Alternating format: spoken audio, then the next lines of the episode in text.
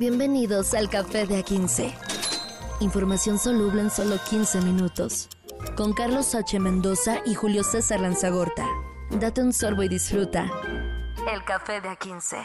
Señoras y señores, ¿qué tal? Muy buenos días, bienvenidos a esto que es Café de A15, que en 15 minutos van a ustedes, van ustedes a enterarse de las noticias más importantes y bien solubles, señor Carlos H. Mendoza, con el cafecito mañanero. Buenos días. Me agarraste dándole el trago a mi café. El sorbito. El primer sorbito del día, que lo que queremos es que mientras echan el primer café, ya estén informándose. Normalmente la gente entra a trabajar de 9 a 5, la gente que... Entonces a las 9 cuando se estén sentando ya le pueden ir poniendo play a esto para que escuchen las tres noticias que tienen que saber sí o sí. El Café de A15, Café Negro. Y comenzamos con los datos eh, que se dan acerca del crimen organizado en nuestro país, cubriendo el 81% de México. Vaya, todo México es territorio del crimen organizado. Hasta parece eslogan. Como territorio de Telcel, sí, 81%. Sí. Creo que tienen más cobertura que, que ATT, pero eh, esta es una información que sacan, que se sacan de los documentos de, de Guacamaya Leaks. La, la defensa contrató un estudio de AC Consultores para ver cómo está un mapa de la delincuencia en el país y sale que el crimen organizado cubre 81% de México. Es un eh, gran, gran, eh, pues, territorio. Lamentablemente estos datos, eh, pues, se detectan en estos momentos donde las cosas han sido muy complicadas para varias partes de la República, pero se ve que la expansión que han tenido aunque suene muy irónico, está perfectamente organizada, maestro. Sí, e, es crimen muy, muy, muy organizado. Y por ejemplo, el cártel Jalisco Nueva Generación tiene presencia en 28 estados mientras que el cártel de Sinaloa en 24. Fíjate, y cómo van cambiando las cosas, ¿no? También el cártel de Sinaloa, que era el más fuerte hace algunos años, ahora pues ya está con cuatro estados menos que el Jalisco. El cártel del Golfo tiene 10, eh, en eh, el cártel de Noreste en 8, la familia michoacana en 7, que ya se creía extinta de cierta forma. ¿eh? ¿Te acuerdas aquella vieja este, noticia de la tuta, no? Ah, ya, ya se fue la tuta, ya terminamos. Pero no, ahí está la familia. Y los Zetas Ah, son eso seis. siempre pasa. Los Zetas, los Zetas son seis que antes tenían un poder más importante en el país y ahora pues menos. Y también se detectan en 1488 municipios de los 2471. Es decir, están en todas partes. A lo mejor, ¿sabe dónde está su delincuente? Son las 9 de la mañana, ¿sabe dónde está su, su cártel más cercano? Sí, y es que está complicado, sobre todo en lugares donde pues eh, eh, no está perfectamente delimitado eh, qué parte le toca a cada uno y pues así es como operan, se tienen que pelear las plazas y lamentablemente ahí es donde está la violencia. Estos datos son muy relevantes, eh, pues fue un resumen que estamos viendo ahorita que sacó justo Héctor de Mauleón en el Universal. Y bueno, pues eh, es, es, es muy impactante lo que, lo que se dice ahorita porque se está hablando con números y los números no mienten, las cifras son duras, recias y a la cabeza. Ah, ¿Cuál es el cartel de tu barrio? ¿Cuál es el que tiene más cerca? No, no sé, uno que se va a este, presentar eh, los Askis por acá. Los Askis. No, porque yo aquí en la delegación Cuauhtémoc de la Ciudad de México, pues aquí en la Unión Tepito es, e- es el que rifa. Aquí en la, en la cuadra. Ya antes aquí estaba junto a la Polar, entonces Ujú. a- desde aquí despachaban a gusto. Oye, y a ver, en la Ciudad de México es una cuestión muy, dis- muy distinta porque ahí no, ahí como que son muy locales, ¿no? O sea, es- es- son demasiado territoriales ahí en la Ciudad de México y no dejan entrar a los demás. Y es un tema como de distribución, como que hacen algún pacto con estos carteles para que se las traigan y después aquí distribuyen.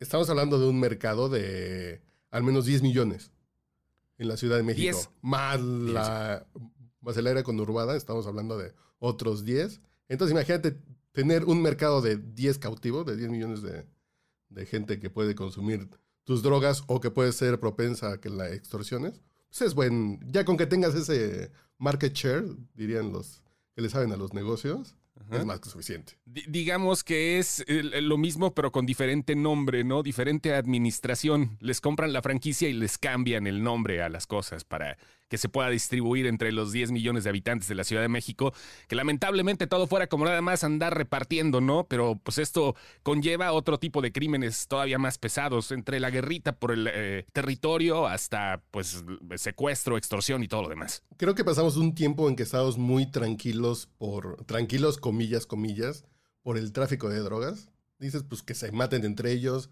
que la comercien entre ellos, al fin y al cabo no pasa nada. Ahora ya cuando entran a un, cuando se, cuando se diversifican algo como la extorsión, ahí sí ya puedes tener una tlapalería, una tortillería o una empresa grande y, y ya estás, y ya estás expuesto, porque antes podría ser que te expusieras a que entre unos balazos entre ellos, tú pasaras por ahí. Pero ya ahora ya es un tema de te puede tocar a ti porque están extorsionando y aquí en el centro histórico de la Ciudad de México es cosa de todos los días. En todos lados, maestro. Aquí también en Guanajuato, no creas que bailamos con la más calmada. Información caliente en el café de A15. Lo que sí va a suceder en México y en todas partes son las elecciones del 2024 y bueno, pues ya se están preparando eh, el Va por México, que sería directamente la oposición a lo que estaría presentando Morena y sus secuaces. Eh, ya Va por México, ya, ya sacó un... que ya están hablando de cuál va a ser su modelo de, de selección de candidato, que van a ser como eh, es que estaba pensando como en algún símil de, de, deportes. Es algo así como dos, dos, seleccionados de la CONCACAF, dos de Europa, tres de la CONMEBOL y, dos de Países Oscuros. Algo así va a ser. Van a ser dos del PAN, dos del PRI, dos del PRD y dos ciudadanos. Entonces se va a armar una terna de ocho candidatos entre, no saben todavía si va a ser voto directo o va a ser encuesta, del que va a salir el el candidato que le va a hacer frente a, a Morena y a Movimiento Ciudadano, aparentemente. ¿Sabes qué es lo que pienso? Y tengo, tengo que hacer esta analogía futbolera porque tú lo dijiste primero. Es que creo que eh, lo que sucede con los partidos ancla de la oposición, como es el PRI y el PAN, está pasando como con la selección mexicana, que la gente está terminando de confiar y pasó como en el partido con Panamá, que no hubo absolutamente nada de gente es eso, ¿no? O sea, le está pasando a Marco Cortés y a Alito eh, una situación muy parecida a lo, que, a lo que le sucede a la selección mexicana. La gente ya no confía. Ese es el problema porque no hay un plan estratégico. Estamos a menos de un año para que pasen las cosas y no siento que ya se hayan puesto las pilas. Nada más están así como que, bueno, ¿qué hacemos? Yo siento que no hay plan. Yo decía desde hace un rato que, que el que levantara la mano, como tal vez en su momento hace cuatro años quiso ser el gobernador de, de Jalisco, mm, ese fue el nombre de Alfaro. Alfaro, sí. De Enrique Alfaro, de Harry Potter. Eh, creo que era ponerte una mira láser en la frente. A Naya, que tenía esa onda de tal vez volvés a lanzar, le pusieron la mira láser y vive en el extranjero. Mid le pusieron la mira láser si se quería seguir haciendo oposición y lo callaron. Entonces creo que fue bueno que se tardaran. Fue bueno que se tardaran porque ahorita están llegando, por ejemplo, Xochitl Galvez y, Germán Martínez, que levantaban la mano la semana pasada, movieron mucho la aguja. Y no tienen cola, tienen presencia, pero ahorita se van a pelear entre ellos en Morena y ahorita ya pueden levantar la mano alguien de la oposición sin, sin la necesidad de que le estén pegando todo el día. Entonces creo que, creo que vamos bien, porque cualquier otro que hubiera levantado la mano con anticipación Alito Moreno, por ejemplo, salió en sus llamadas, Marco Cortés, negocios. Eh, eh, entonces, el que levantaba la mano se ponía una mira láser en la frente. Entonces, creo que ahorita es el momento en que ya todos van a levantar la mano, porque va a empezar la selección, ya va a empezar eh, las eliminatorias de, CONCACAF. El único problema que veo es la continuidad, brother. Yo sí, ahí sí difiero un poquito de ti, porque si lo que hemos visto es justamente elecciones que se dan de repente medio al chilazo, hablemos ahora de la continuidad, porque el que levantó la mano desde hace 18 años lo logró. A pesar de todo, se convirtió ah, en presidente de la República, ¿no? Eh, eh, creo que va por ese lado, a lo mejor cierta continuidad y que, te, y que la gente se acostumbre a que te estén tirando, tirando, tirando para que pase a segundo plano eso en lugar de los planes y de las técnicas y lo que vaya a haber en cuanto a eh, las propuestas de gobierno. Pero creo yo principalmente que aquí el tema es buscar el voto anti 4T, anti Morena, anti AMLO, y solamente hay que buscar al mejor candidato que mueva más, más raza para ese 51% que están buscando. ¿Quién? ¿Quién? No veo, no hay caras, o sea, sí hay caras nobles, pero no veo rostros que puedan tapizar de otro color. Pero yo creo que va a ser cualquier cosa que le pongan enfrente, pero no Alito Moreno, no Marco Cortés. sí, es el pero sale un ciudadano como Álvarez de Casa, que se ha dedicado a los derechos humanos, que no tiene ninguna cola que le pisen más que haber criticado a López Obrador. Germán Martínez, que tiene cola que le pisen porque trabajó con, con Fox y después se peleó con Calderón, pero después se fue a Morena. Y, y después a Morena le dijo, yo no quiero trabajar en el Seguro Social porque usted maneja muy mal las cosas, señor. Yo mejor, yo mejor me voy antes de quemarme. Creo que tienen buenas credenciales. Y, a fin. Hay buenas credenciales, pero se tienen que dar a Ah, conocer. sí, sí, pero creo que eso No hay de otra. Es un año. pueden ser, no, hasta menos. Creo que seis meses para eh, eh, la molestia que hay contra este gobierno, para la gente que no simpatiza con este gobierno. Creo que si es alguien que no tenga cola y facha, ya con eso es más que suficiente para decir yo voy con él. Vamos a ver cuándo se tiene que resolver esto más o menos. No hay fechas todavía, pero van a presentar esto hoy. O- Hoy van a presentar esto el lunes 20. No, no, el próximo lunes. El lunes 26 de junio van a, van a presentar la plataforma de lo que va a ser para, para elegir al, al candidato. Mm, interesante. Vamos a ver por qué esto se va a poner bueno. Y yo creo que todavía puede llegar otro de algún lugar inesperado a cambiar las Porque la cosas. ventaja es que hay dos asientos para ciudadanos. Sí, sí, sí. Es, no van a llegar por los partidos. Eh, entonces también. No, pero no hablo de Va por. México, hablo en general. Va a haber una sorpresa, estoy casi seguro de que va a haber ¿Sí? sorpresa. ¿Cómo no? Esto no pinta muy, muy Yo lo que directo. digo es que Marcelo sí iba a estar en la boleta. Claro, estoy segurísimo que sí. De cualquier lado va a estar, yo creo que Movimiento Ciudadano, pero ya veremos, ya veremos. Hay que hacer apuestas. Si hay apuestas estilo Las Vegas, si hay alguna casa de apuestas que ya estén platicando en, en presidenciales, presidenciables, Posiblemente, ¿eh? Posiblemente. Pero no se van a hay que meterle dinerito. Yo creo que sí. Información cremosa en el café de A15. Y hablando de apuestas, ¿usted le apostó al, al México contra Estados Unidos y al México contra Canadá? Eh, No, no, no, no, no. ¿Contra Panamá? No, no, no, señor. No, ya, de, de- de hecho, sí, ya, este, Diego Coca, Marco Cortés y Alito ya de- como que dejaron, te digo, de, ya, ya dejó la gente de tener fe, pero bueno, no. Pero- y, y- y creo que la gente tampoco, eh, pues, tuvo una.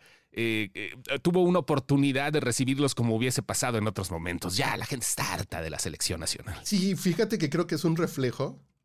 Eh, yo recuerdo muy bien en el 94, ¿en qué otro mundial eh, coincidieron elecciones? 94, creo que en el. pues, 2000, creo que 2006. Creo que en 94, porque 2006. sí era una onda ah, en 2006, que sí era así de ojo, porque sí, como le vaya a la selección, le va a ir a los partidos en las, en las, en las elecciones. Y yo creo que ese desánimo también termina golpeando al ánimo nacional en general de, a lo mejor tenemos la inflación que va a la baja, Ujú. que eso ya platicaremos en otros episodios de cómo van a afectar que el dólar esté fuerte, no, que el peso esté fuerte y la inflación a la baja, nos van a terminar pegando como, como, como país. Pero esa sensación general se puede ir diciendo, pues sí, al final de cuentas yo soy fan de Morena y, y yo apruebo mucho al presidente, pero si a la selección le va mal y yo el clásico pasito a la red me pone de mal humor, te cambia el humor nacional, entonces la selección sí mueve muchas cosas, más allá que, que los boletos que se vendieron pocos para el último juego de la selección. Pregúntales en Argentina, jodidos pero felices, ¿no? Jodidos pero felices. Sí, claro, claro, claro. Eso, el estado anímico que hizo el, el- el campeón del mundo en- con su país, bueno, vaya, ¿no? Sí, eh, entonces yo creo que lo que está pasando con la selección va a terminar afectando en algunos, en otros sentidos emocionales del país. Entonces también hay que ver qué va a pasar con la selección porque está jugando muy pinche. Eh, no tienen huevos. Los, los jugadores ayer abuchean a Uriel Antuna. Auriel Antuna, sí. Sale abucheado porque sí falló unas tremendas. Eh, eh, y se burla del público, de los 20 pelados que había. Se termina burlando. Entonces eso de... Sí, junto, sí, junto más un atropellado. sí, sí, sí. Sí, sí. No, juntan más las fuentes del Velayo en Las Vegas que la selección. Sí, claro. Entonces ese sí ya es una... que ya es un foco rojo para, la- para los administradores del Excel, del fútbol. Dices, ok, los mexicanos ya no van a ir a todas porque están enojados. Los paisanos están enojados. Entonces los juegos moleros también. No, no, y, y los paisanos son los que dejan ahí el varo, ¿eh? Porque pues es que creo que son los que más pelan a la selección. Y, y- y ahorita están encabronados, están enojados y con justa razón. Sí, eh, entonces vamos a ver cómo se va a ajustar eh, la visión de la selección porque creo que sí están entrando en una crisis. Que si no la corrigen, creo que ahí nos vamos a quedar eh, viendo pasar a Canadá y Estados Unidos de lejitos. Que ya viene la Copa Oro, entonces ya veremos si hay algún cambio de, de, intención o de táctica, si ya traen a los buenos, si ya traen a los de Europa. Vamos a ver qué pasa. Vamos a ver, vamos a ver, eh, a ver cómo se destapa esto de la selección. Pues bueno, eh, esto ha sido el Café de A15. En 15 minutos, información soluble para que pues disfruten su mañanita y la pasen chido. El señor Carlos H. Mendoza, buenos días. Es que no sé si la van a disfrutar después de todas estas noticias no, pinches de la selección y el crimen sí. organizado cubre el 81%, pero informados ya están. Ya se pueden echar un tiro con la banda. Estamos eh, acostumbrados a disfrutar de, de, de, de, las desgracias, maestro. Así que bueno, pues ya, ¿qué hacemos? Ni modo. Eso que ni qué. Eso que ni qué. Café de A15. Información soluble en solo 15 minutos. Con Carlos H. Mendoza y Julio César Lanzagorta. Date un sorbo y disfruta. El café de A15.